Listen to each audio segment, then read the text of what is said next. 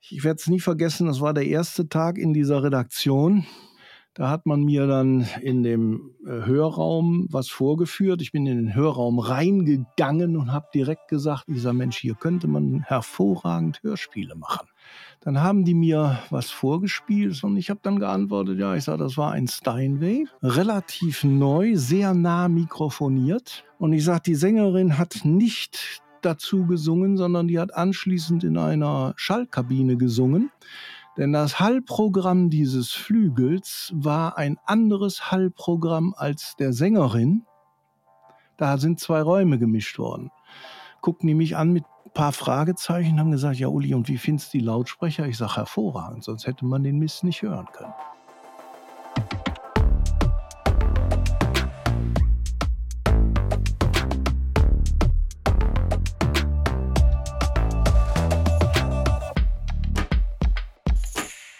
Hallo und herzlich willkommen zur neuen Ausgabe von Kilohertz und Bitgeflüster, dem HiFi-Podcast von HiFi.de. Mein Name ist Olaf Adam und auf das Gespräch heute habe ich mich besonders gefreut, weil ich nämlich mit Uli Apel zusammensitze, der vielen in der Szene vielleicht ein Begriff ist. Uli, äh, erstmal herzlich willkommen, schön, dass du da bist. Hallöchen und ja, danke fürs Willkommen heißen. Sehr gerne. Ähm, Uli, du warst, du bist äh, Tontechniker, Toningenieur. Ähm, du warst lange Jahre bei einem großen deutschen HiFi-Magazin mit der Messtechnik dort beschäftigt und wir wollen uns heute mal darüber unterhalten, wie misst man HiFi-Technik, warum misst man HiFi-Technik und welche Aussagen kann man aus, äh, aus Messungen von HiFi-Technik ableiten und vielleicht auch welche Ausgaben nicht. Doch vielleicht erstmal ein bisschen zu dir. Wie bist du zu dem Thema Messungen von HiFi-Geräten überhaupt gekommen? Angefangen hat es eigentlich bei mir, dass ich mich mit der Rundfunktechnik sehr früh beschäftigt habe. Das heißt, als äh, 11-, 12-Jähriger kriegte ich so einen Radiobastelkasten. Und das hat mich dann so fasziniert, dass ich eine Lehre angefangen habe als Rundfunk- und Fernsehtechniker. Die Bezeichnung gibt es heute gar nicht mehr. Ich glaube, die heißen heute Medienelektroniker oder sowas ähnliches. Der Laden, in dem ich beschäftigt war in Köln, der hatte einen Vertrag mit dem Westdeutschen Rundfunk zur Wartung von Geräten dort. Und da bin ich natürlich immer wieder da mitgefahren und habe relativ schnell festgestellt, wie Studiotechnik funktioniert. Und der Westdeutsche Rundfunk, darum geht's, der hatte Versteigerungen äh, gemacht und da konnte man sehr preiswert äh, alles erwerben, was denn im Studio gebraucht wird. Also Mikrofone, Mischpulte, Verstärker und Lautsprecher. Und das hat mich eigentlich sehr schnell fasziniert, weil es gab da auch Messgeräte zu kaufen. Nach, dem, nach der Lehre habe ich dann studiert. Ich bin Toningenieur und habe mich dann immer weiter mehr mit dieser Audiotechnik vom Studio, von der Studioseite her beschäftigt. Ja, und dann äh, war ich lange Zeit technischer Trainer in Köln bei einer größeren japanischen Firma, bis die dann zumachte. Und dann habe ich mich selbstständig gemacht und bin über Messen gelaufen. Und wenn man Freiberufler ist, dann hat man auf der Stirn stehen, miet mich. Und dann lief ich bei diesem Magazin, was hier auch in der Nachbarschaft seinen Verlag hat, über den Weg und die konnten zufällig einen Messtechniker gebrauchen. Ich habe gesagt, okay, kein Problem. Dann übersetze ich einfach mal die Messtechnik aus dem Studio in die HiFi-Szene das war interessant und das hat mich dann doch jahrelang ganz gut begeistert und mich auch in die HiFi-Szene einsteigen lassen, denn ich bin Mitglied im Verband Deutscher Tonmeister und ich sage immer, das sind unsere Kunden, die da sitzen und mit ihren Anlagen das hören, was wir produzieren. Ja, am, am, am Ende ist das so. Wobei man auch dazu sagen muss, und deswegen bist du vielleicht auch dem ähm, einen oder anderen Menschen, der uns zuhört, äh, nicht ganz unbekannt. Du hast dich jetzt nicht darauf beschränkt, dich in deinem Messlabor einzuschließen äh, bei Wasser und Brot. Du hast auch viel, äh, viel auf Messen Workshops gemacht und Sachen erklärt, eben nicht nur den Journalisten und, und der, der Branche, sondern eben auch für die Besucher von solchen Messen. Das ist richtig. Das hat auch richtig Spaß gemacht, weil ich war zehn Jahre lang, ich hatte es vorhin schon erwähnt, technischer Trainer und bin im Prinzip ein bisschen Rampensau. Und das war für mich natürlich dann sehr logisch. Das war das Karnevalswochenende, wo in Hamburg die Messe stattfand. Da habe ich mir gedacht, dann gehst du einfach mit einem weißen Kittel als Röhrenprofessor mit entsprechend roter Nase und guckst, wie die Hamburger reagieren. Und ich muss ganz ehrlich sagen, Hamburger haben natürlich auch einen super Humor. Der ist zwar ganz anders als der Rheinisch, aber ich bin damit doch, glaube ich, relativ gut angekommen. Denn das Bild, du hast es gerade erwähnt, bleibt hängen und hat mir durchaus auch äh, geholfen, weitere Vorträge unter anderem auch bei der High-End in München zu halten. Das war eine Veranstaltung, die haben wir zusammen mit dieser Technology Stage gemacht. Verband Deutscher Tonmeister, ein Kollege und ich, wir haben da was über sinnigerweise Kabel referiert, was sehr interessant war für die Zuhörer. Naja, gehört auch dazu. Du hast jetzt eben gesagt, ähm, ganz korrekterweise, äh, du hast ähm, die, die Messtechnik der Studiotechnik überführt in die, das Messlabor des HiFi-Magazins. Ähm, wir hatten uns am Anfang oder im Vorgespräch schon mal darüber unterhalten, dass natürlich die Messtechnik im Studiobereich ganz anderen Zwecken dient als im HiFi-Bereich. Warum wird im Studiobereich gemessen? Das hat zwei Gründe. Der erste Grund ist, die Geräte müssen unheimlich betriebssicher sein. Das heißt, durch die Messtechnik werden die im Prinzip auf Herz und Nieren geprüft, werden hochgradig auch belastet und dann wird dafür gesorgt, dass ein Gerät dem anderen gleicht. Das heißt, Tonbandgeräte, Plattenspieler müssen alle hundertprozentig gleich sein, weil irgendwelche Produktionen, die im Süden, also beim Bayerischen Rundfunk gemacht worden sind, dann auch beim Norddeutschen Rundfunk genauso laufen müssen, wie sie beim Bayerischen Rundfunk aufgenommen worden sind. Und um diese Eigenschaften zu haben, hat man neben den DIN-Vorschriften dann in der Rundfunktechnik die Pflichtenhefte gemacht. Und diese Pflichtenhefte sind nochmal etwas strenger als die DIN-Vorschriften. Dann geht es also, wie gesagt, um die Betriebssicherheit und den, ganz wichtig, schönes Wort, Programmaustausch. Und bei der HiFi-Technik wendet man auch die DIN-Vorschriften an, aber da ist es natürlich nicht ganz so streng, denn in der HiFi-Technik ist die Normenvielfalt doch so gefasst, dass man sagen kann, jeder kann sich ja seine HiFi-Anlage zusammenstellen, wie er möchte, und dann hat er natürlich auch ein Ergebnis, was sehr individuell ist. Ähm, ja, das Stichwort sollten wir vielleicht einmal kurz erwähnen. Es gibt natürlich eine DIN-Norm äh, für HiFi. Ähm, ich weiß nicht genau, wann die das letzte Mal äh, erneuert wurde. Ich glaube, im Original äh, äh stammt die aus den 60ern, aber die ist halt wirklich so einfach gefasst, dass es eigentlich heute kein HiFi-Gerät gibt, was äh, diese DIN-Norm nicht meilenweit übertreffen würde. Das ist richtig. Ich habe also jetzt zufällig gerade meine DIN-Vorschrift. Ich habe aus dem Beuth Verlag in Berlin die Original-DIN-Unterlagen. Das ist diese DIN 45500. Die stammt aus dem Jahre 1968 und ist 1974 mal erneuert worden. Und ich habe jetzt das Heft von 1992 und da ist auch die Ausgabe von 1974 noch gültig. Und dein Stichwort war genau richtig. Also die Anlagen, die heute sind, übertreffen diese Norm weit, wirklich weit. Also bevor wir dann vielleicht dazu kommen, was man denn dann äh, bei HiFi misst, lass uns vielleicht mal drüber reden, warum messen denn? Also ist ja kein Geheimnis, HiFi.de als Redaktion, wir messen so gut wie nichts. Äh, zu den Gründen kommen wir vielleicht gleich noch. Es ist ja durchaus äh, etabliert, dass zumindest die, die größeren Hefte, die es schon seit, äh, seit langer Zeit gibt und, und auch ein paar von den Internetredaktionen, Messungen an HiFi-Technik durchführen im Rahmen ihrer Tests. Warum habt ihr das getan? Also das ist ganz einfach zu sagen, weil messen heißt ja wörtlich übersetzt, metiri ist äh, lateinisch und heißt vergleichen. Und durch Messen vergleiche ich etwas und die Messergebnisse kann ich vergleichen. Wichtig ist, dass ich immer auf die gleiche Art und Weise messe und das ist ja ohne Probleme heute mit den entsprechenden Messgeräten möglich. Und dann kann ich erst vergleichen. Was auch wichtig ist, es gibt manchmal immer wieder einen Hinweis, dass die technischen Daten, die da angegeben sind, nicht so hundertprozentig stimmen.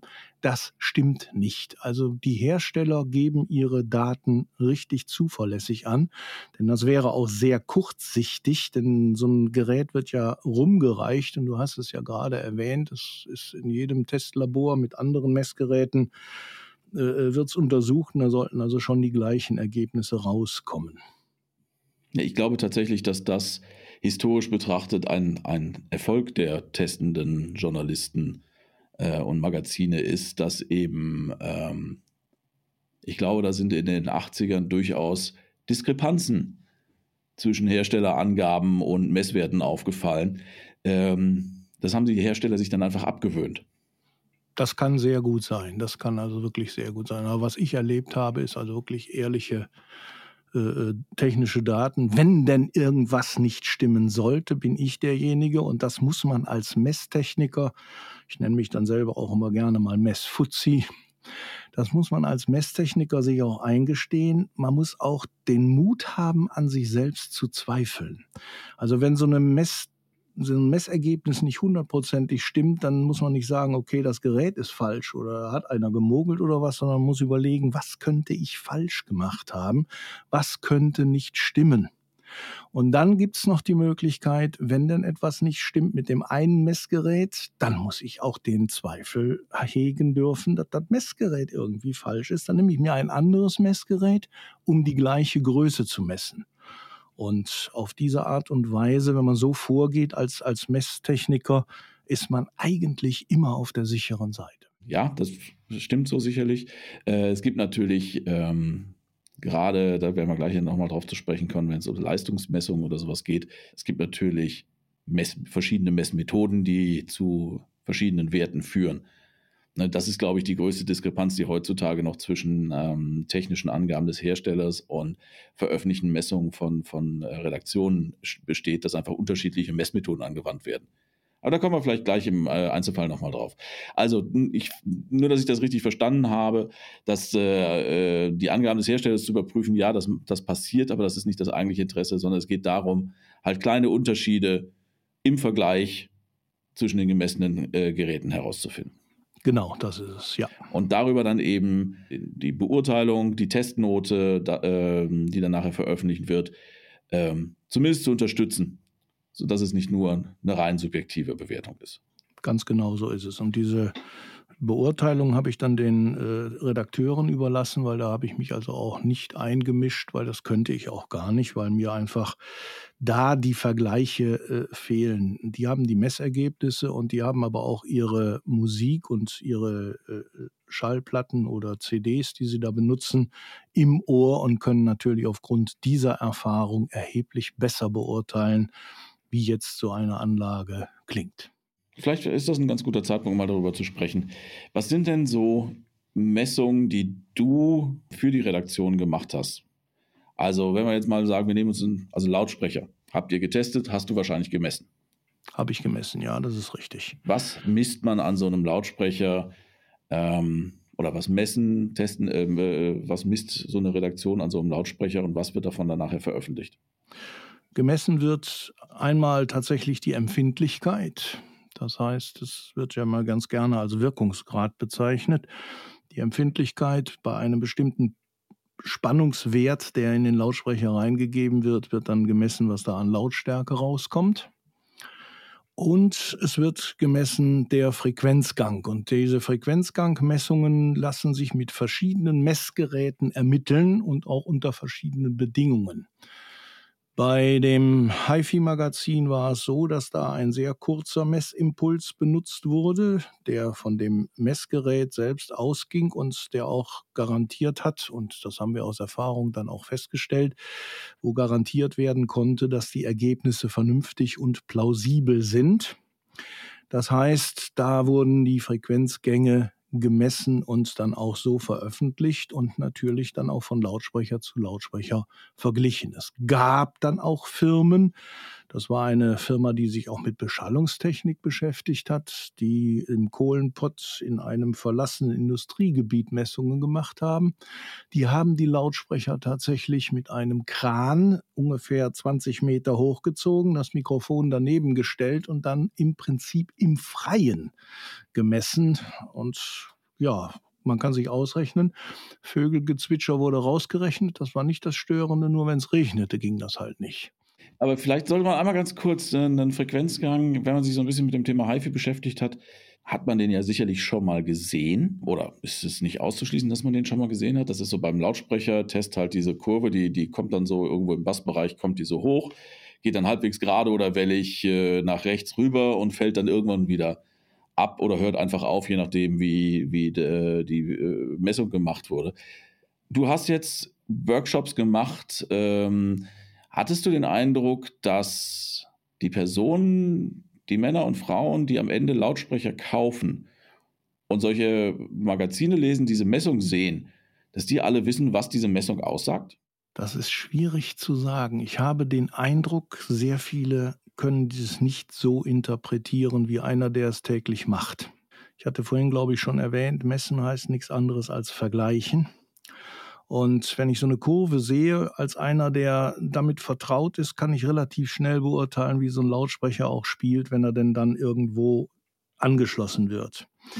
Bei Laien ist es so, dass man tatsächlich erklären muss, wie so eine Kurve zustande kommt. Und dann hat man natürlich, wenn man einen Workshop veranstaltet, diese riesengroße Gelegenheit, dem Publikum die Kurve zu zeigen, den passenden Lautsprecher davor zu, äh, vorzustellen. Und dann nimmt man eine Kurve, die nicht so hundertprozentig passt und das auch wieder mit einem Lautsprecher. Und dann erkennen die ungefähr, in welche Tendenz es geht, wenn die Kurve von der Ideallinie, sage ich mal, abweicht. Aber das jetzt auch zu erklären im Heft, sage ich mal, in Textform, ist schwierig, aber es geht. Aber viele wollen dann doch lieber den Text lesen, wie der Lautsprecher klingt, wenn eine bestimmte CD abgespielt wird. Und dann versuchen sie vielleicht, das kann man natürlich jetzt nicht sehen, versuchen sie diesen abgebildeten Frequenzgang so zu interpretieren, wie der Redakteur es beschrieben hat.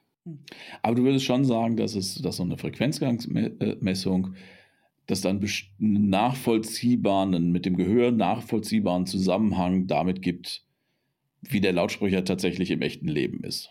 Das ist richtig, das stimmt tatsächlich. Also man kann schon erkennen, wenn es irgendwo hinten ein bisschen runterfällt, dann kann man davon ausgehen, dass er vielleicht hinten ein bisschen dumpf ist oder wenn es hinten ansteigt, dass er sehr brillant klingt, um es mal vorsichtig zu sagen. Und gerade auch im Bassbereich, wie tief so ein Lautsprecher runtergeht, ist in der Messung auch zu erkennen. Aber da kommt es natürlich wieder darauf an, in welchem Wohnzimmer der platziert wird. Denn das Wohnzimmer selber ist dann der nächste Faktor, der den Frequenzgang gewaltig beeinflusst. Genau, das äh, muss auch noch dazu sagen, dass also natürlich alle Messungen, die wir hier besprechen, sind unter idealen Bedingungen.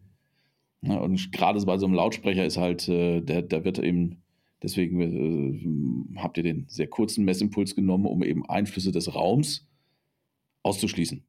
Genau das ist es. Genau bis bevor die Raumantwort kommt, die in die Messung mit eingehen würde, ist die Messung abgeschlossen. Ja. Einfach um auch mal so ein paar andere Beispiele zu äh, besprechen. Bei einem Verstärker, ne, wenn ich vom Lautsprecher zurückgehe, ist der Verstärker die, die äh, nächste äh, Komponente in der Anlage und vielleicht nach den Lautsprechern auch direkt die, die wichtigste. Was sind so Standardmessungen, die man an so einem Verstärker macht? Die Standardmessungen sind eigentlich der, wie heißt es so, umgangssprachlich Rauschabstand. Genau genommen sind das nämlich zwei Größen, die gerne in der Studiotechnik unterschieden werden. Das ist einmal die Fremdspannung und auch einmal die Geräuschspannung. Geräuschspannung ist nichts anderes als der gehörmäßig bewertete Geräuschabstand und die Fremdspannung ist das, was linear aus dem Gerät rauskommt, was eigentlich nicht rauskommen soll. Und das andere ist dann tatsächlich die Leistung, die so ein Verstärker bringt. Das heißt, das sind dann die Angaben in Watt. Da gibt es ja von einfachen Röhrenverstärkern, die gerade mal so vier bis fünf Watt bringen bis hin zu den entsprechenden Verstärkern, die da durchaus in den 300, 400, 500 Watt Bereich gehen. Das wird natürlich auch gemessen. Aber das Wichtigste ist eigentlich tatsächlich die mittlere Leistung, die so ein Verstärker bringt, um einen Lautsprecher so zu betreiben, dass der Zuhörer, wenn er denn kann, die Original-Orchesterdynamik hat oder eben halt tatsächlich äh, leiser abhören kann, ohne dass das Rauschen in den Vordergrund steckt. Also das sind die beiden Messungen, die recht wichtig sind. Klirrfaktoren, das wäre nächstes Stichwort, die kann man heute eigentlich komplett vernachlässigen, weil die Verstärker sind, da hatten wir ja vorhin schon gesprochen, dermaßen gut, dass das also fast überhaupt nicht ins Gewicht fällt. Denn das ist etwas, auch da habe ich Demonstrationen gemacht. Ich hatte mal ein Gerät hier, da konnte man künstlich bei gleicher Lautstärke Klirrfaktoren erzeugen. Und ab dem Klirrfaktor 3% kam dann aus dem Publikum der Hinweis, jetzt klingt es ein bisschen scharf. Ich sage, ja, das sind 3% Klirrfaktor. Genau, bei einem Verstärker sind wir heutzutage bei wie vielen Nullen hinterm Komma 2? Ja, das ist überhaupt Mindestens. kein großes Problem. Ja, ja, ja, ja, ja.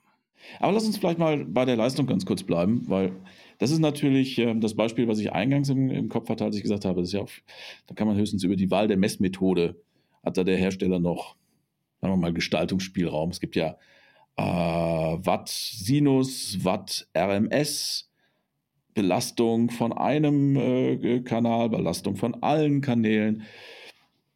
Da muss man also schon mal so ein bisschen genauer hingucken, oder? Das ist richtig. Äh, ich sage es mal so, auch hier ist wieder, um vergleichen zu können, wurde der Verstärker ausgangsseitig immer mit dem gleichen Widerstand belastet. Da wurde nicht ein Lautsprecher angeschlossen, sondern ein 4-Ohm-Widerstand. Und an diesem 4-Ohm-Widerstand wurde dann die Leistung gemessen, im Regelfall bis zum Klirrfaktor von einem Prozent. Das entspricht auch ungefähr der Angabe des technischen, der technischen Daten vom Hersteller. Das heißt, das waren die Größen, die dann auch wieder zum Vergleichen dienten. Also unter gleichen Bedingungen verschiedene Verstärker messen, um vergleichen zu können. Ja.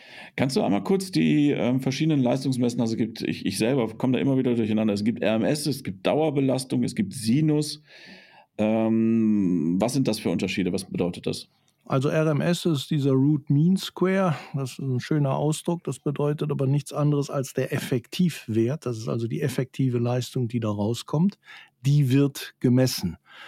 Wenn man jetzt einen Sinus drauf geht, könnte man auch noch Spitze nehmen. Das wären dann die oberen Kanten der Sinuskurve, einmal den positiven und den negativen Ausschluss, äh, äh Ausschlag wird aber nicht gemacht, weil eigentlich die richtige Leistungsmessung ist die Effektivwertleistung. Dann gibt es noch die Musikleistung oder die Spitzenleistung. Da muss auch wieder geklärt werden, mit welchen Bedingungen und äh, nach welchen Größen messe ich jetzt eine Spitzenleistung. Also in der Studiotechnik ist das eine Sache, die eigentlich nicht existiert, weil was ist Musikleistung, was, wie definiere ich Spitzenleistung? Ist schwierig. Aber auch da kann man sich einigen mit einer bestimmten Klirrfaktor, Größe und einer Frequenz und dann kann man auch wieder vergleichen. Um mal ganz kurz den Bogen zurückzuschlagen, nur ähm, falls äh, da Missverständnisse aufkommen sollten, weil man es immer wieder ganz gerne sieht. Eine Messung mit einer Wattangabe bei einem Verstärker kann sinnvoll sein, eine Wattangabe bei einem Lautsprecher ist quasi sinnfrei heutzutage, oder? Nee, würde ich nicht sagen, weil die Wattangabe bei einem Lautsprecher ist auch nicht unwichtig. Wenn man nämlich einen zu dicken Verstärker hat und einen zu dünnen Lautsprecher, sage ich mal vorsichtig, kann man durchaus den Lautsprecher mit dem Verstärker durchbrennen. Gut, es ist eine, es ist eine Belastbar Maximalbelastbarkeit, aber um mal, äh, also wie viel Watt Leistung brauche ich denn in einem normalen Wohnzimmer mit einem normalen Lautsprecher, um ähm, so laut Musik zu spielen, dass man sich nicht mehr unterhalten kann? Da ist bei einem normalen Lautsprecher und normaler Verstärkerleistung so ab 100 Watt ist dann da, sage ich mal vorsichtig, Feierabend. Wenn der Lautsprecher das dann auch noch aushält, dann hat man richtig Krach in der Bude. Ich wollte gerade sagen, das ist an der Grenze zum Hörschaden. Also das meinte ich damit, dass es, ja klar, grundsätzlich ist das eine, eine, eine äh, die Belastbarkeit ist ein Wert, den man im Auge haben muss. aber im realen Leben äh, mit normalen Produkten eigentlich kein Riesenthema mehr, finde ich. Ja, ich sag mal ganz, ich komme nochmal auf die Big Band zu sprechen. Also wenn eine richtige Big Band spielt und ich habe äh, als Tonmensch öfter im großen Sendesaal gesessen und dann auch mit abgemischt. Und die Big Band, das sind halt 30 bis 40 Leute, meistens Bläser. Und am Dirigentenpult herrschen dann durchaus auch mal 105 bis 110 dB ohne Probleme. Die fängt man ein und die holt man sich eigentlich auch, um mal zu beurteilen, wie es denn klingt, ins Studio. Das ist möglich. Das andere Beispiel ist tatsächlich das kleine Streichquartett, was dann da irgendwo sitzt und vor sich hin äh, spielt, vorsichtig gesagt. Dann, dann formuliere ich anders. Ähm, Wattangaben bei einem HiFi-Lautsprecher äh, sind eine Zusatzinformation, die ich, wenn ich äh, sicher sein will, dass mein Verstärker zu meinen Lautsprechern passt, äh, also als Zusatzinformation sicherlich sinnvoll, aber als ein Entscheidungskriterium für oder wider den einen oder den anderen Lautsprecher oder als einzige Angabe auf einem Typenschild im Laden, weiß ich nicht so richtig, was es soll. Nee, da hast, da hast du recht, das stimmt. Also ich würde auch nie nach einem äh, Leistungsspektrum von einem Lautsprecher für den Kauf, dass ich, da würde ich eher auf den Frequenzgang achten und auch nicht zu vernachlässigen, wirklich hinsetzen und hören und möglichst mit Material, was ich kenne. Material. Material wird von Quellen abgespielt. Ähm, da gibt es jetzt so, ich sage jetzt mal, die, die äh, zwei grundsätzlichen Unterschiede. Es gibt äh, analoge Quellen äh, und digitale Quellen. Wobei auch aus äh, den digitalen Quellen halt in irgendeiner Form ein Analogsignal rauskommt, normalerweise, weil ansonsten also das analoge Signal ist ja das, was irgendwann dann verstärkt wird. Also jetzt auch ein CD-Spieler wird ja letztlich an seinen analogen Ausgängen gemessen. Das wollte ich sagen. Was gibt es da für Werte, die man im Auge äh, halten muss, die ihr damals gemessen habt? Also das war im Prinzip tatsächlich etwas, was nicht unwichtig ist. ist bei solchen Quellgeräten ist der Ausgangswiderstand. Der sollte möglichst gering sein. Hintergrund ist, dann hat das angeschlossene Gerät im Prinzip nichts anderes zu tun, als das zu verstärken, was aus dem Gerät, was die Quelle ist, rauskommt. Dann ist nicht ganz unwichtig die maximale Spannung, die aus so einem CD-Spieler rauskommt. Dann weiß man, was ein Vorverstärker können muss oder was er nicht können braucht. Und dann geht es natürlich auch dabei äh, bei CD-Spielern wieder um die Erkennbarkeit von beschädigten CDs, was nicht ohne ist, weil nicht jeder geht sehr pfleglich mit seinen CDs um. Da gibt es also Scheiben, die sind dann schon fast blind wie ein Autospiegel im Winter und die lassen sich trotzdem noch abspielen. Also auch das ist ein Kriterium, dass da noch mit Sicherheit abgespielt werden kann. Inwiefern die Fehlerkorrektur in dem Gerät dann eingreift, da müsste man also im Gerät selber messen. Das ist so ohne weiteres nicht möglich. Also wichtig ist, was hinten rauskommt, ja.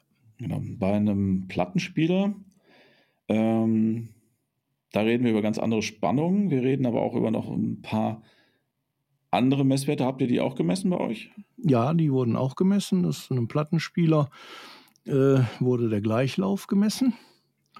Der ist aber auch heute wirklich jenseits jeglicher DIN-Vorschriften oder DIN-Empfehlungen. Da gibt es die Messplatte. Auch diese Messplatte ist so alt wie DIN 45500. Andere Messplatten hat man momentan nicht.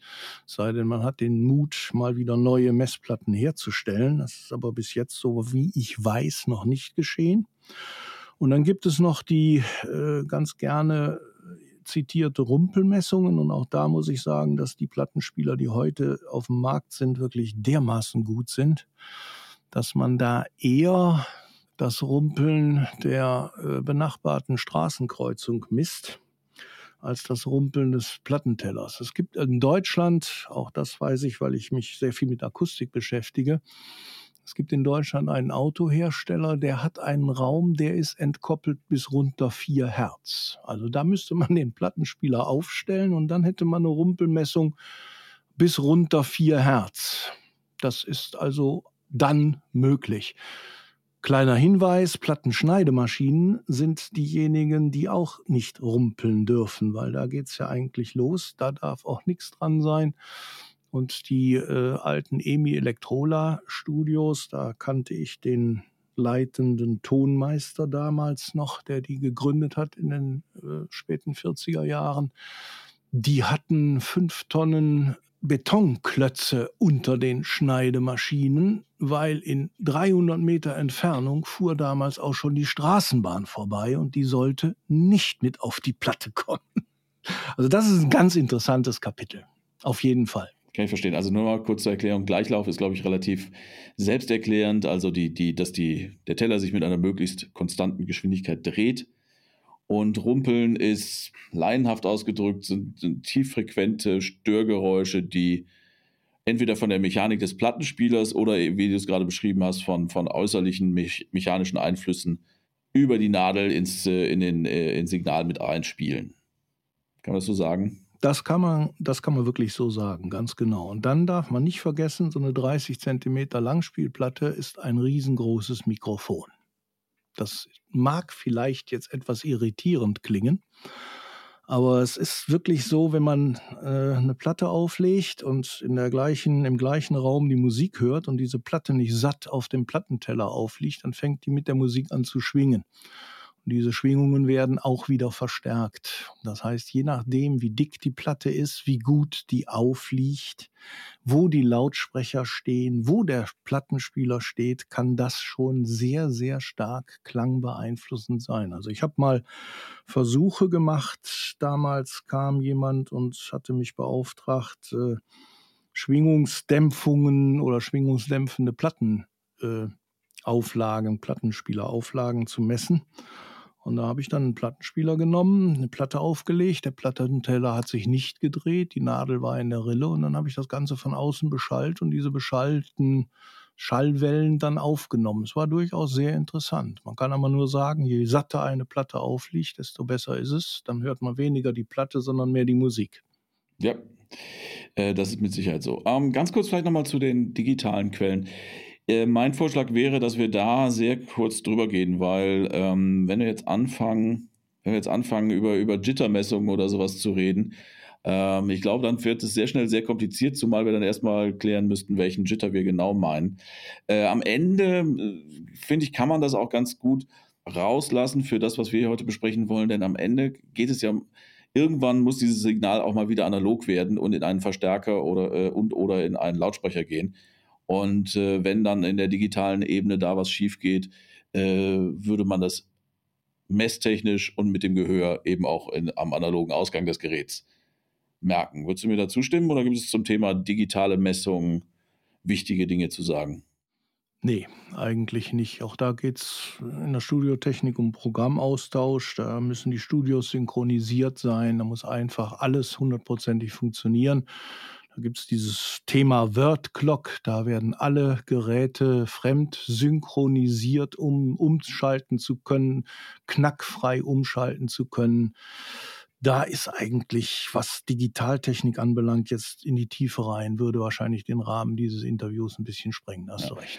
Und da geht es eben auch, also bei dem Beispiel, was du da genannt hast, so wie ich das verstanden habe, geht es eben auch ganz klar um eine funktionale Überprüfung, dass die das alle können müssen. Das hat nichts mit einer Qualität der Wiedergabe zu tun, sondern da geht es einfach nur darum, ähm, das, ist, das müssen die alle beherrschen und das muss funktionieren, damit eben die Studiotechnik ihren Job machen kann. Stimmt, ganz genau so ist es, dass das von der CD runterkommt, was aufgenommen worden ist. Ja, richtig. Dann kommen wir mal zu dem, ich finde, spannendsten Teil des Gesprächs. Wir sind jetzt für Lautsprecher, Verstärker und für, für Quellen so ein paar Sachen durchgegangen. Ähm, ich hatte zwischendurch schon mal Fragen gestellt. Ich frage mich halt wirklich, wie aussagekräftig solche Messungen sind. Zum einen für die Redaktion, also für dich als Messtechniker und für den, äh, für den Experten, der sich das anschaut und sagt, ah, okay, das ist eine, eine, eine technische oder eine Aussage, die ich aus, äh, aufgrund meiner Erfahrung aus dieser Messung herauslesen kann.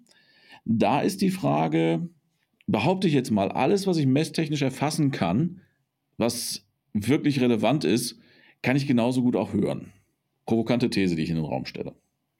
Gar nicht mal so provokant. Äh, das ist richtig, was du sagst. Es ist immer wieder so, dass äh, seit die Audiotechnik existiert, seit wir hören können, ist immer wieder diese Diskrepanz, was kann ich messen, was kann ich hören, kann ich den Klang messen, kann ich ein Messergebnis hörbar machen. Das ist also immer wieder etwas, was, was sehr, sehr wichtig ist und was auch trägt, seit es Audio gibt. Da fällt mir ein, ich war damals dabei, als MP3 entwickelt wurde. Das heißt, das war das Fraunhofer Institut in Erlangen, Fraunhofer Institut für integrierte Schaltungen. Da ging es um MP3, um möglichst wenig Speicherplatz für viel Audio zu erhalten. Heute redet kaum noch über Speicherplatz. Das ist unheimlich billig geworden. Aber damals kostete so ein Megabyte oder Gigabyte oder was, kostete richtig Geld. Und dann hat man das MP3 entwickelt, um Daten zu reduzieren. Also das ist der Unterschied, nicht Daten komprimieren, denn wenn man was komprimiert, kann man sie wieder rausholen, Daten zu reduzieren. Da ist man hingegangen und hat Literatur aus den 60er Jahren ausgegraben. Da haben nämlich zwei Professoren der Darmstädter Universität untersucht, wie der Mensch hört und das mit Signalen gemacht, wo man sicher sein konnte, dass der wirklich nur das beantwortet, was ihm gegeben wird. Das heißt, es gab den Hörreiz und es gab die Hörempfindung. Und das beides voneinander zu trennen, das haben die beiden Professoren geschafft. Diese Erkenntnisse hat man in die Datenreduktion einfließen lassen. Das muss man sich mal vorstellen. Aus den 60er Jahren sind Sachen gekommen, die in den 90er Jahren in die Datenreduktion reingingen. Und was hat man gemacht, um auf deine Frage oder deine Bemerkung nochmal einzugehen? Man hat tatsächlich einmal berechnet, man hat gemessen und man hat gehört. Und dieses Hören, das waren 70 Prozent. Man konnte messen, das war immer sehr ideal. Und wenn man das dann gehört hat, dann stimmt es vorne und hinten nicht. Und ich weiß aus Erfahrung, damals war es Tom's Diner von Susanne Vega. Das ist ein Stück, was immer wieder gespielt wurde, weil daran konnte man am besten die Datenreduktion erkennen. Und einige Titel von ABBA wurden genommen um das zu erkennen. Und das wurde verglichen bis zum geht nicht mehr. Und zwar mit Publikum, Fachpublikum und Nicht-Fachpublikum gefragt, wie hast du den Eindruck, wie es klingt? Und dann wurde weiter optimiert. Und das ist jetzt die Geschichte mit MP3. Ja, es ist insofern ein schönes Beispiel, weil es da, ich meine, es, mittlerweile ist es eigentlich wirklich kein Thema mehr, aber als MP3 neu war, gab es halt auch die Diskussion, welche, welche Kompression oder welche Re Datenreduktion hört man, welche nicht.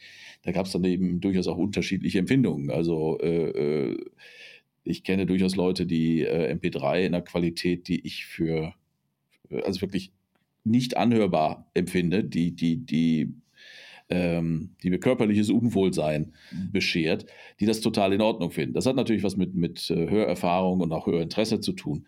Aber eben, die messen sich wahrscheinlich äh, innerhalb, äh, mit der richtigen Messung belegt, messen die sich wahrscheinlich gleich. Also die Frequenzen innerhalb einer gewissen Grenze sind alle da, aber es ist eben, das ist so ein bisschen mein Problem mit einem Frequenzgang, der zeigt, dass die Frequenzen da sind und dass der Lautsprecher innerhalb gewisser Grenzen in der Lage ist, wenn Frequenz X reinkommt, eine Frequenz X zu erzeugen, aber eben auch nicht mehr. Ähm, aber nochmal zurück zu dem Lautsprecher.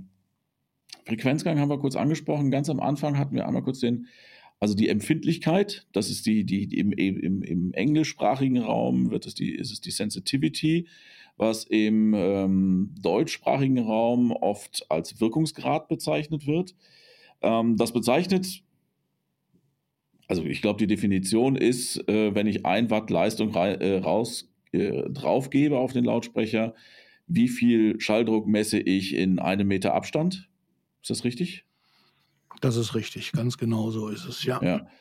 Ne, also da kann ich sagen, ne, wie bei gegebener Leistung, wie laut, ähm, wie laut spielt der Lautsprecher. In meiner Erfahrung hat es aber nichts oder nur wenig damit zu tun. Lautstärke ist das eine, aber es gibt aber trotzdem Lautsprecher, die mit dem einen Verstärker funktionieren, mit dem anderen Verstärker wieder nicht funktionieren.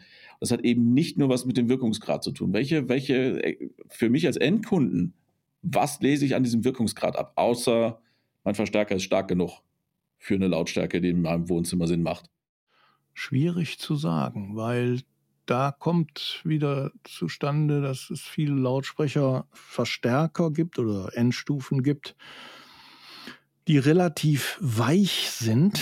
Und wenn man da jetzt einen Lautsprecher dranhängt, der in seiner Impedanzverlauf, auch das wäre wieder eine Kurve, die mit in dem Frequenzgang meistens mit drin ist, der Impedanzverlauf, sprich der sich über die Frequenz ändernde Widerstand, wenn der also stark äh, variiert, dann kann es durchaus sein, dass der Verstärker an manchen Stellen sehr gut verstärkt, weil er da im Prinzip in das Tor reinfällt und bei einem bei einer anderen Frequenz am gleichen Lautsprecher mehr oder minder kurz geschlossen wird. Also das ist dann schon wieder ein Argument, der Verstärker sollte zum Lautsprecher passen. Das ist auch etwas sehr schwierig da beneide ich die HiFi-Leute nicht drum. Wir als Studiomenschen haben das einfacher. Wir nehmen aktive Lautsprecher, da ist der Verstärker immer auf das Chassis abgestimmt und da braucht man eigentlich nicht drüber zu diskutieren. Es ist schwierig. Ja. Du hast aber gerade was Interessantes gesagt. Ähm, zwei interessante, du hast ganz viele interessante Sachen gesagt, aber eine dieser äh, Sachen, die ich jetzt meine, ist schon ein paar Minuten her. Da hast du beschrieben, wie ihr einen Frequenzgang messt, äh, wie ihr einen Verstärker messt, nämlich in einen 4 Ohm Widerstand. Richtig? Richtig, ja, ja. Jetzt hast du aber gerade äh, ganz richtig gesagt, die Impedanz, also der Widerstand, wenn man äh, also äh, eines äh, Lautsprechers, dem man den Verstärker entgegensetzt elektrisch, ändert sich mit der Frequenz. Das heißt, ein 4 Ohm Lautsprecher ist selten 4 Ohm, sondern er ist im Durchschnitt im gemittelten Durchschnitt 4 Ohm. Das heißt, was bedeutet das denn für die Verstärkermessung, wenn ich mit einem die, die Verstärkermessung, die ich ablese, in einen konstanten Widerstand oder in eine konstante Last mache, ich im echten Leben aber eine mit, sich mit der Frequenz ständig wechselnde Last habe. Wie aussagekräftig ist dann die Messung, die ich in die konstante Last mit einem Verstärker gemacht, gemacht habe? Da geht es wieder darum, das ist nur vergleichbar. Wir haben mal versucht, tatsächlich einen Lautsprecher zu simulieren. Das geht, das ist ja kein großes Problem. Man nimmt eine Frequenzweiche, schließt die kurz und hat dann im Prinzip den Impedanzverlauf irgendeines Lautsprechers. Nur, das ist dann irgendein Lautsprecher und man müsste dann immer wieder diesen gleichen verzerrten äh, äh Impedanzverlauf nehmen, um Verstärker zu messen.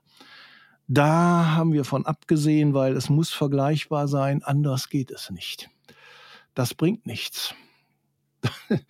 ist versucht worden. Ich habe auch mir sehr viel einfallen lassen, aber haben wir wieder Abstand von genommen, weil irgendwo ist der Verstärker vielleicht an der Stelle, wo der simulierte Lautsprecher ein Impedanzminimum hat, ein bisschen stärker und da das bringt nichts. Das ist, das korreliert nachher nicht mit vergleichbaren Ergebnissen.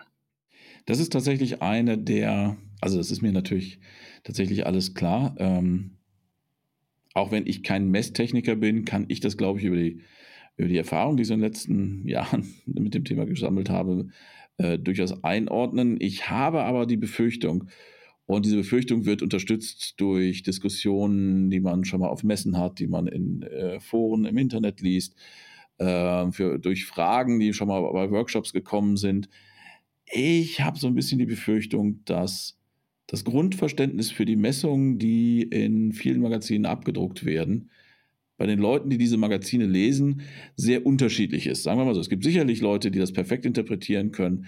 Äh, ich merke aber tatsächlich auch immer wieder an Fragen, die kommen, dass eben das nicht bei allen der Fall ist. Ist dann so eine Messung nicht im Zweifelsfall verwirrend oder irreleitend? Wenn ich nicht weiß, dass die Person, die diese Messung liest, sie überhaupt richtig interpretieren kann? Das ist so ohne weiteres nicht zu beantworten, sage ich mal. Es ist also tatsächlich so, dass man einen gewissen Teil der Leser an die Hand nehmen kann.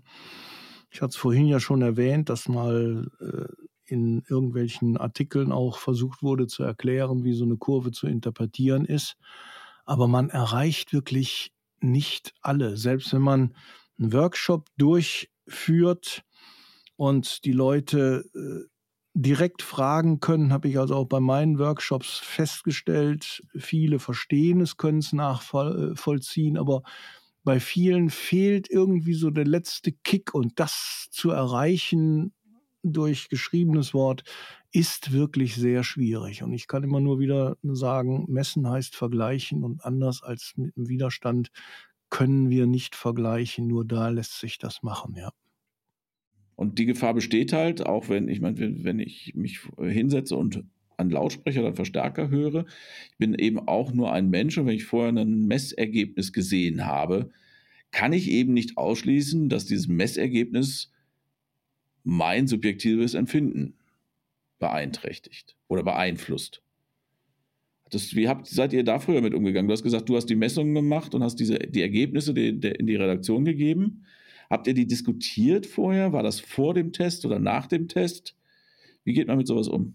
Selten wurde diskutiert, weil auch die äh, Redakteure natürlich Erfahrungen haben im Interpre äh, Interpretieren von Messergebnissen. Also das ist etwas, das wurde eigentlich nur diskutiert, wenn irgendwo ein Messergebnis herausstach und das auch aus den technischen Daten des Herstellers jetzt nicht so ohne weiteres äh, hervorging, aber das kam unheimlich selten vor. Also das haben die durchaus mit ihrer Erfahrung, die haben ja nun noch viel länger Erfahrung in HiFi-Technik als ich, äh, haben die da ohne Rückfragen eigentlich gut interpretiert und auch dargestellt. Hm.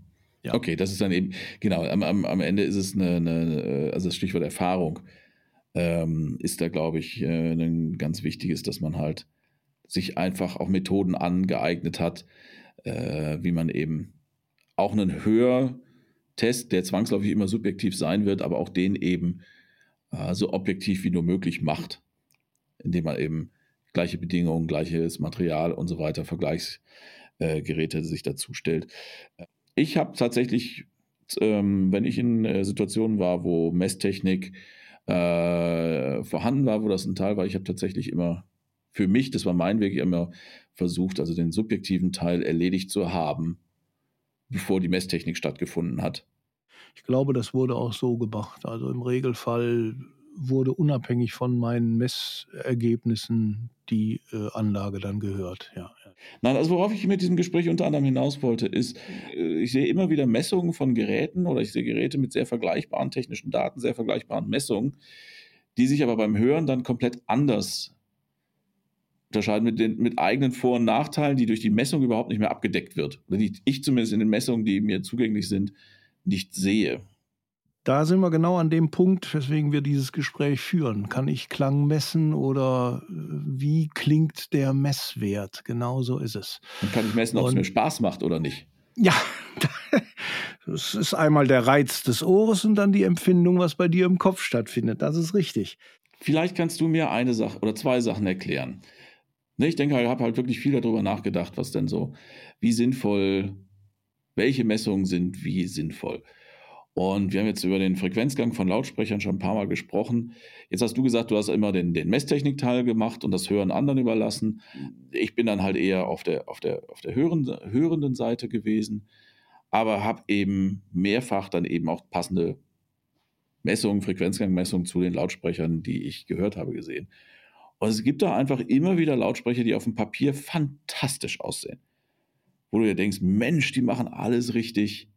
Schnurgerader Frequenzgang. Und dann sitze ich davor und finde die total langweilig. Woran liegt das? Es gibt auch Gegenbeispiele. Es gibt auch welche, die sich fantastisch messen und fantastisch klingen. Aber es gibt eben diesen Fall, dass ich äh, mehrfach schon, äh, dass es messtechnisch hervorragende Produkte langweilig sind. Das ist möglich. Es ist immer wieder sehr schön. Ich habe jetzt letztens irgendwo einen Kollegen mal erfahren, der hat sich also eine Studioanlage gekauft, hat sich auch aktive Lautsprecher gekauft, die im Studio sind und der meinte, jetzt könnte er also 60 Prozent seiner gesamten Alben in die Tonne kloppen, weil die gar nicht mehr klingen. Ja, das ist eben halt für einen Musikgenießer, der sollte sich wirklich Lautsprecher aussuchen, bei denen er das auch genießen kann. Ich habe mich immer früher ganz gerne vorgestellt, ich bin einer, der das hört, was nicht andere, was andere nicht hören sollen. Das ist mein Job. Das hört sich ein bisschen lustig an, aber es ist wirklich so. Wenn man jetzt Ton macht, ich werde es nie vergessen, das war der erste Tag in dieser Redaktion. Da hat man mir dann in dem äh, Hörraum was vorgeführt. Ich bin in den Hörraum reingegangen und habe direkt gesagt, sage, Mensch, hier könnte man hervorragend Hörspiele machen. Ein super akustisch zubereiteter Raum.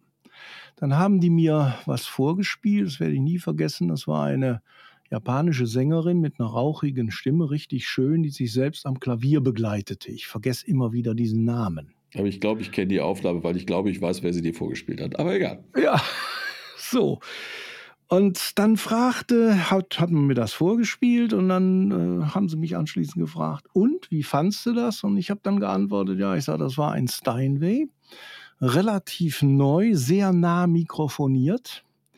Und ich sage, die Sängerin hat nicht dazu gesungen, sondern die hat anschließend in einer Schallkabine gesungen. Denn das Hallprogramm dieses Flügels war ein anderes Hallprogramm als der Sängerin. Da sind zwei Räume gemischt worden. Guckten die mich an mit ein paar Fragezeichen, haben gesagt, ja Uli, und wie findest du die Lautsprecher? Ich sage, hervorragend, sonst hätte man den Mist nicht hören können.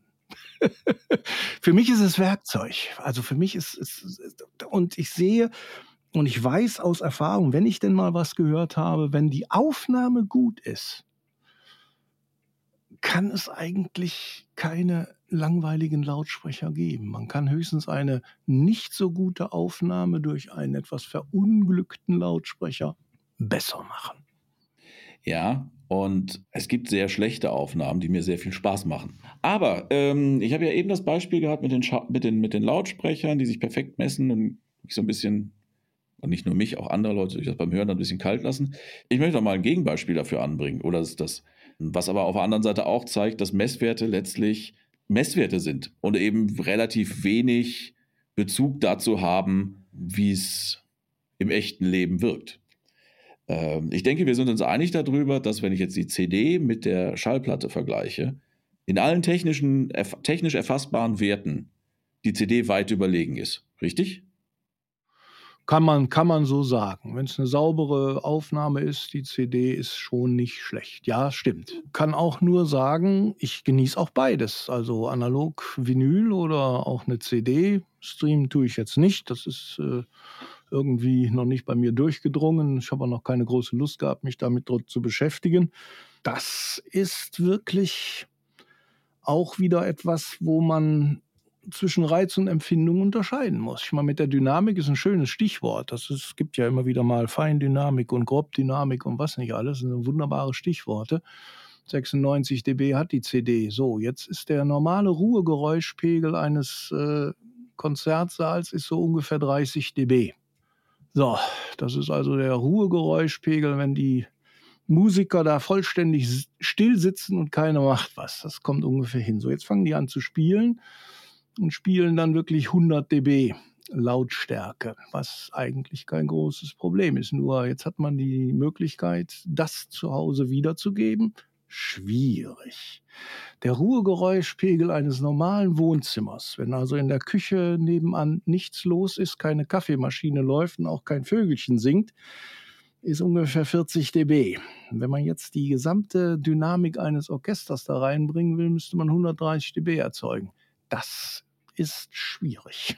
Das, das, könnte in den meisten Fällen schwierig werden. Stimmt, Deswegen ja. hat der Tonmeister ja die Partitur vor der Nase und wenn es dann richtig laut wird, dann regelt der ganz fein, säuberlich ein bisschen runter und wenn es leise wird, regelt er wieder hoch. Und das kann der besser als so mancher Kompressor im Studio. Also, vielleicht sollten wir mal, ich meine, das ist sicherlich auch ein Thema. Wir sind nicht die Ersten, die sich darüber unterhalten. Äh, wir werden auch nicht die Letzten sein. Messungen haben, äh, wenn man sie richtig nutzt und richtig interpretiert, sicherlich auch im, im HiFi-Bereich ihre, ihre Berechtigung. Wir bei HiFi.de haben Experimente gemacht, was wir messen können mit unseren Möglichkeiten. Wir sind überzeugt davon, dass die Messungen, die wir machen könnten, äh, weniger aussagekräftig sind als das, was wir hören und wollen halt uns auch nicht beeinflussen lassen von diesen Messungen, denen wir selber nicht so ganz trauen, sondern unsere Idee ist halt, dass wir uns hinsetzen Und ähm, das, was der Lautsprecher mit uns macht, was der Lautsprecher im Raum macht, so gut wie möglich zu beurteilen und zu beschreiben. Ja, am Ende des, äh, des, des, Tages sind, ist halt, sind unsere Ohren gar keine schlechten Messinstrumente, das muss man auch mal sagen. Und ich meine, du hast ein paar Mal angesprochen, diese, diese, diese, den Unterschied zwischen Reiz und Empfindung. Wobei es aber letztlich bei HiFi meiner Meinung nach genau darum geht, wie das zusammenkommt. Also es geht eben nicht nur um den Reiz, den ich messen kann, vielleicht, sondern es geht darum, wie, wie mein Herz, mein Bauch und meine Ohren auf die Musik reagieren, wenn ich bei mir auf dem Sofa sitze. Völlig richtig. Und das ist auch abhängig von deiner Stimmung, in der du momentan bist. Das ist also eine ganz, ganz, ganz wichtige Geschichte. Wenn du einen anstrengenden Tag hattest und hörst anschließend äh, abends ein relativ aufwendiges Jazzstück, das geht dir wahrscheinlich dann irgendwann auf den Geist. Während wenn du völlig äh, ruhig bist, äh, kannst du dir sowas sehr gerne anhören. Das ist also überhaupt kein Problem. Also ich äh, suche mir meine Musik auch aus, in welcher Stimmung ich bin. Also ich habe äh, Studioanlage, okay, keine normale HiFi-Anlage, sondern wirklich eine Abhöre. Aber da gehe ich auch nach Lust und Laune vor und kümmere mich auch nicht um irgendwelche Messwerte, die ich da irgendwo mal irgendwann vielleicht mal bei mir selber gemacht habe. Keine Chance. Ich gehe wirklich nach Empfinden und das ist wichtig. Ja, das, das sehe ich auch so. Und letztlich, ich denke, jeder und jeder hat für sich ähm, tatsächlich einen Messwert dafür, wie sehr mir Musik Spaß macht der ist halt nur sehr individuell. Ja? Ob es jetzt die Gänsehaut ist ähm, oder äh, wenn ich einfach merke, dass ich schon zwei Stunden lang mein Telefon nicht mehr in der Hand hatte, weil ich in der Musik versunken bin. Auch das ist ein Messwert oder ein Messergebnis dafür, dass die Musik mir offensichtlich gerade Spaß gemacht hat. Genau so ist es. Richtig, ja klar, natürlich. Uli, ich, wir haben jetzt so viel über Messtechnik gesprochen und äh, was man damit machen kann und was nicht. Wir haben viel zu wenig über Musik gesprochen. Das würde ich jetzt ganz gerne gegen Ende, wie es üblich ist, bei unserem Podcast nochmal kurz nachhören, äh, nachholen, wenn du da Lust zu hast. Gerne.